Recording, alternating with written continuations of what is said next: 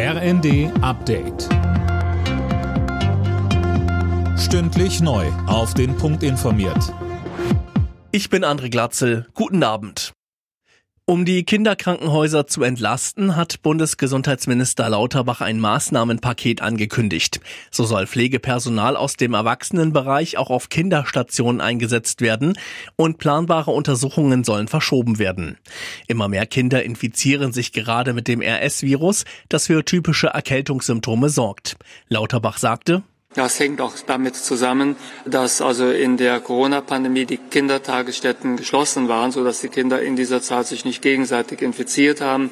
Somit kommen jetzt sehr viele Kinder zum ersten Mal mit diesen Viren in Kontakt. Wir haben aber die Lage im Griff und diese Maßnahmen werden dazu beitragen. Mit großer Mehrheit hat der Bundestag dem Freihandelsabkommen CETA zugestimmt. Es soll den Handel mit Kanada erleichtern. Mehr von Jana Klonikowski. Damit das Abkommen in Kraft treten kann, müssen aber noch weitere EU-Länder zustimmen. Wirtschaftsvertreter begrüßen die deutsche Zustimmung, Umwelt- und Verbraucherschützer fürchten Nachteile.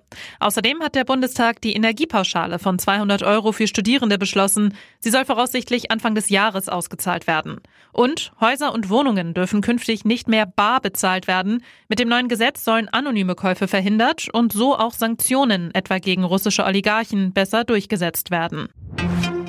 Der frühere sächsische AfD-Bundestagsabgeordnete und Richter Jens Meyer soll in den vorzeitigen Ruhestand versetzt werden.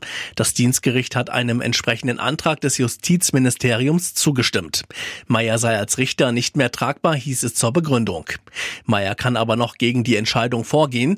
Der Verfassungsschutz hatte den 60-Jährigen als rechtsextrem eingestuft.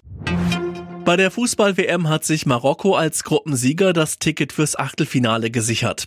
Gegen das schon ausgeschiedene Kanada gab es ein 2 zu 1. Außerdem steht Kroatien in der K.O.-Runde nach einer Nullnummer gegen Belgien. Alle Nachrichten auf rnd.de